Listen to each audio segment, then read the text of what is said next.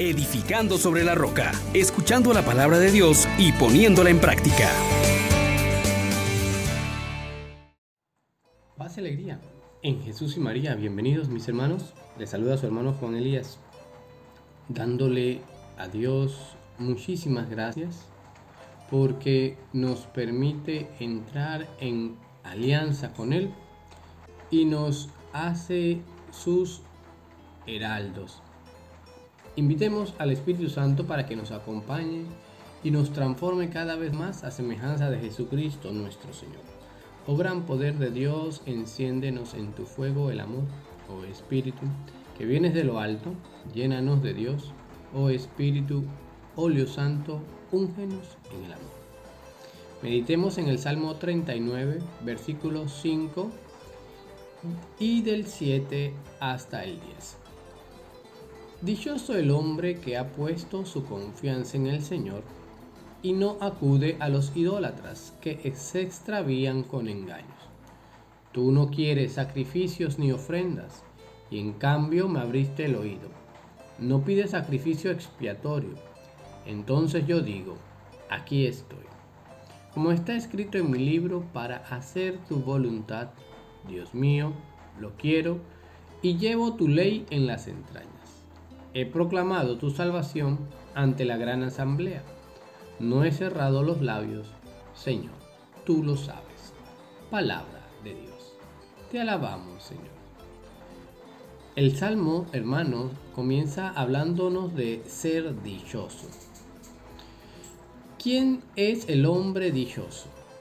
El hombre que pone su confianza en el Señor. No en sus propias fuerzas, no en los criterios del mundo, no en los poderosos del mundo. La vida dichosa es aquella que se realiza entrando en comunión con Dios nuestro Padre, con Jesucristo nuestro hermano, con el Espíritu Santo nuestro dulce huésped. Hermanas, hermanos, hemos visto cómo poner la confianza en otro lugar o en otras personas nos lleva a engaño y nos extravían.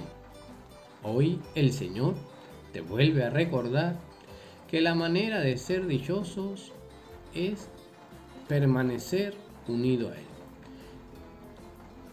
Lo único que te pide Dios no es que le des sacrificios y ofrendas.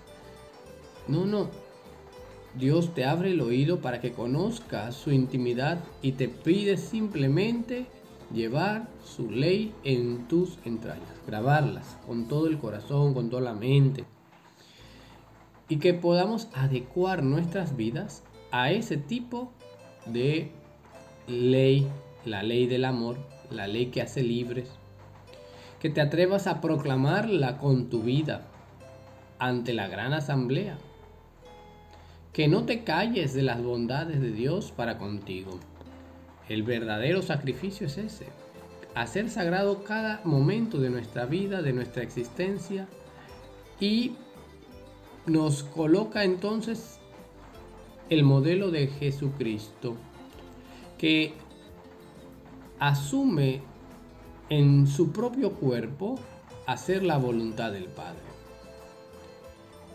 Acuérdense que Jesús dice que su alimento, su aliento era hacer la voluntad del Padre. Ahora, nosotros también debemos procurar estar agradables al Padre siempre. Esta es la verdadera forma de dar culto a Dios en espíritu y en verdad. Y Cristo ha cumplido ese sacrificio total, interior, de la propia voluntad al Padre, en una sumisión de y obediencia que se manifiesta desde la encarnación hasta su inmolación en la cruz. Nosotros también. Ese es el espíritu que debemos tener, un sacrificio de nuestra voluntad, de nuestro querer, unidos a Cristo en la misma liturgia, en la Eucaristía. Y por eso confiamos en el Dios que nos da la vida. Confiamos en este Dios que hoy también te, te invita a ti a participar de la boda, pero para ella te, pide simplemente vestirte adecuadamente. salir de esa mediocridad y volver tu camino al Señor. No le ofrezcamos cosas externas, ofrezcámosles nuestro interior. Si realmente hemos descubierto que Dios es bueno, es el momento justo ahora para darle a Él un tributo de alabanza con nuestros labios, pero también y más importante con nuestro corazón. Que esa sea nuestra opción de vida en este día. Bendecir a Dios que me ha bendecido y glorificarlo con una vida en santidad. Bendiciones para Les exhortamos, hermanos, por la misericordia de Dios, que pongan por obra la palabra y no se contenten solo con oírla.